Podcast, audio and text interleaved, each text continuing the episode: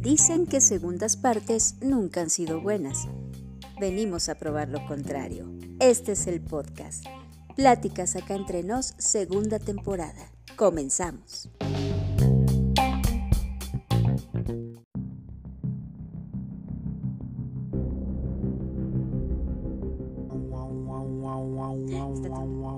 Está temblando, está temblando. No, espérate. El cubrebocas, el cubrebocas, ¿dónde dejé el cubrebocas? Ya, vámonos. No, ay, el, gel, el gel, ¿dónde está el gel? Ay, sí, ya. Ay, el perro, el perro, se me olvida el perro. Ay, ay, ay. Los gatos, tráete todos los gatos, por favor, Mario. Ay, ay, ya nos cargó el payaso. Ah, septiembre, mes de los festejos patrios y mes de los temblores. Y vaya que tembló. De hecho, ya empieza a ganarse el mote de septiembre. Y muy bien ganado. Recordemos que un 19 de septiembre de 1985, la Ciudad de México enfrentó uno de los terremotos más fuertes de su historia. Muchos años después, en 2017, un 7 de septiembre, otro temblor. Y un 19 de septiembre de ese mismo año, otro terremoto. Y nuevamente, un 7 de septiembre de este año, otro temblor. Así es, a cuatro años. Y cabe mencionar que justamente el temblor del 7 de septiembre de hace cuatro años, es decir, del 2017, fue justamente el más fuerte en intensidad. Se calcula que fue de 8.2 en la escala de Richter. Afortunadamente ese no causó muchos daños, cosa muy curiosa porque el que le siguió que fue de menor intensidad sí fue muy dañino. Sí, la cuestión aquí es recordar que los movimientos telúricos tienen dos variantes. Se presentan como trepidatorios, que son como si la Tierra estuviera botando, y los oscilatorios, que es como si la Tierra estuviera eh, navegando como un barco. Algo así. Ahora, acá entre nos, ¿desde cuándo habrá registros de temblores en lo que ahora es la Ciudad de México? Ah, excelente pregunta. En realidad no hay muchos registros. Recordemos que los españoles, gracias, destruyeron mucho del legado de, los, eh, de nuestros antepasados. Hay algunos códices que se lograron rescatar, como me parece que el códice de Tacuba, donde me parece que hay un registro de un temblor. O al menos eso creemos, ya que hay dos eh, jeroglíficos, dos dibujos, uno que representa el movimiento y otro tierra. Entonces podemos deducir que se trataba de un temblor, de un movimiento de la Tierra. Ahora, conociendo la cosmología azteca, yo me imagino qué clase de monstruo fantástico, terrible habrán inventado para explicar un terremoto. Curiosamente, me parece que no lo veían como un monstruo ni como un gran dios que hacía que la Tierra se moviera para destruirla o algo por el estilo. No era tan épico.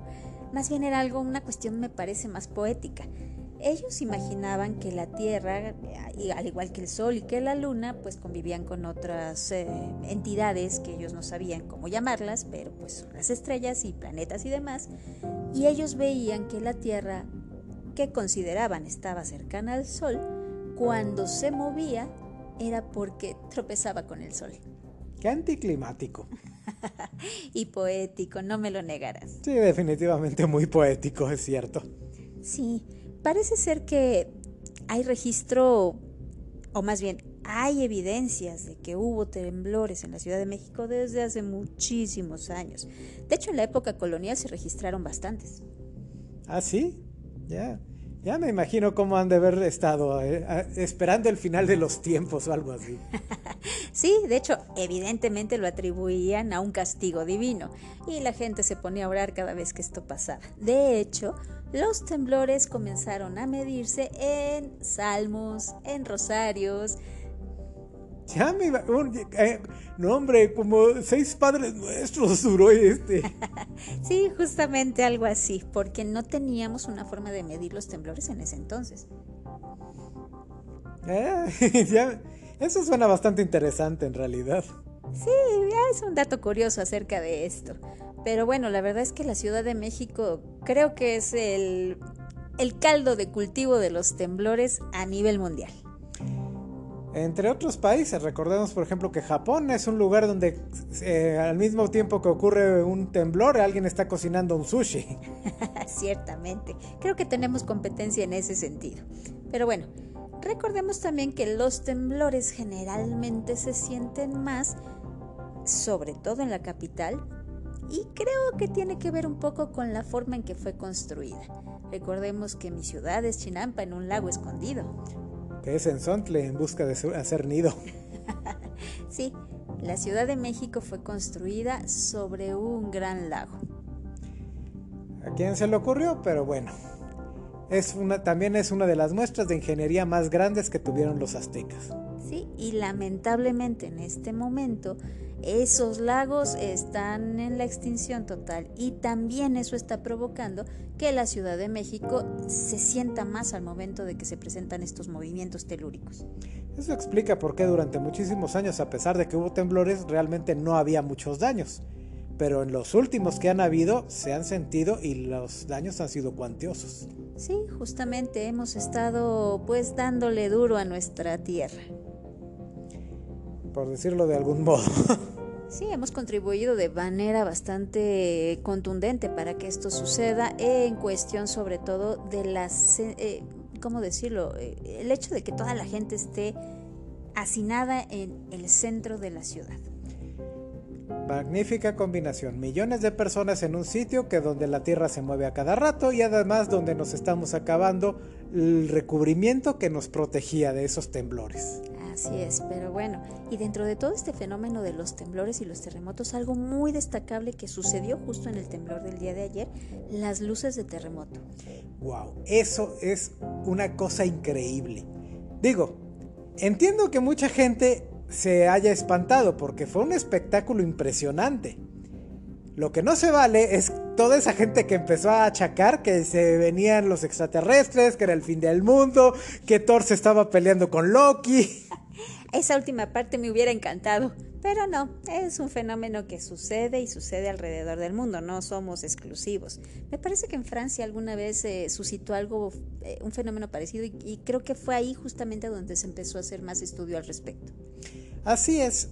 Ahora es muy curioso porque se supone que son inherentes estas luces con los temblores, pero es realmente hasta hace pocos años que la gente empezó a darse cuenta o empezó a descubrir que estaban relacionados. Sí, y es que cuando tiembla, tú estás más asustado por o más preocupado por salvar tu vida que por estar viendo fenómenos meteorológicos o algo así. Ah, bueno, eso sí, definitivamente. Pero aún así, aunque los científicos lo explican como energía que se libera por las mismas fricciones de la Tierra, cargas de iones que se elevan y explotan en en destellos de luz, realmente esto es una teoría, no está 100% confirmada. Pero aún así es la, es la explicación más lógica que hay. Sí, de hecho hasta donde sé me parece que ya se hizo la confirmación, pero bueno, es un fenómeno interesante y la verdad que muy bello si lo observas obviamente lejos de la situación, ¿verdad? Mientras no estés tú en medio del temblor, sí es un espectáculo increíble verlo desde muy lejos. Sí, de hecho ayer estuvieron compartiendo videos que tú dices, wow, qué bonito. Claro, sin contar el hecho de que hay mucha gente en pánico. ¿no? Y sobre todo en el recién inaugurado teleférico. Oh, sí, lo que fue el cablebús. Ajá. Hay un video impactante, la verdad, yo no sé cómo la gente no se aventó por la ventanita. pero la verdad es que sí, fue una prueba de fuego inesperada, pero afortunadamente una prueba que pasó con éxito el famoso cablebús, ya que había muchas personas que quedaron atrapadas debido al, que se apagaron las luces, ya que se desconectaron los cables de alta tensión y quedaron atrapados a muchísimos metros de altura. Sí, se quedó sin luz bastante parte de la ciudad y evidentemente también afectó al cablebús. Y bueno, la verdad es que creo que ya la gente que vive en Ciudad de México y los que ya no vivimos ahí, pero recordamos esta sensación de vivir un terremoto, pues digo, no es para menos que tengas ese ciertos eh, traumas. Yo creo que nadie de los que vivimos el terremoto del 85 podemos volver a ver o sentir un temblor y no sentir ese ligero resquemor por todo lo que vino después. Sí, y la verdad que inmediatamente te empiezas a preocupar por la gente que sigue viviendo ahí. Yo lo que hice inmediatamente después de que supe del temblor fue ponerme en contacto con mi familia. Tú y muchísimas gentes. La verdad es que lamentablemente recordamos que mucha, mucha gente perdió familiares y amigos en los dos terremotos, tanto el del 85 como el del 2017. Esperemos que no, algo que no se vuelva a repetir. Ojalá. Y bueno, por fortuna en esta ocasión ya contamos con las maravillosas redes sociales, porque en el 85 eh, la verdad es que era desesperante no poder tener contacto con tu familia o saber cómo estaba la zona donde ellos vivían. Para mí son icónicas las escenas, por ejemplo, de Jacobo Zabludovsky transmitiendo desde el teléfono de su auto, narrando las imágenes que él iba encontrando en cada calle que transitaba. Aquellas, aquella desesperación de la gente tratando de llamar a sus familiares o amigos, pero con las líneas telefónicas muertas totalmente. Y también cómo olvidarlo, toda esa, esa gente voluntaria que se lanzó a las calles a empezar a remover escombros y a rescatar a las personas que estaban atrapadas. Y es eso algo que se repite cada vez que tenemos por desgracia, fenómenos naturales como este, la solidaridad de la gente. Se habla mucho del amor y de la pasión del mexicano y sobre todo en este tipo de situaciones donde nos unimos, donde deberíamos eh, valorar el hecho de que deberíamos estar así de unidos siempre, en las buenas y en las malas. Así es. Más recordar el esfuerzo de los topos y menos recordar Frida Sofía. ¿Te suena? La niña fantasma, y realmente fantasma porque nunca existió. Y bueno, ojalá que no repitamos el asunto del 19 de septiembre. Crucemos los dedos para que solo haya sido este pequeño susto. Nos escuchamos a la próxima. Bye.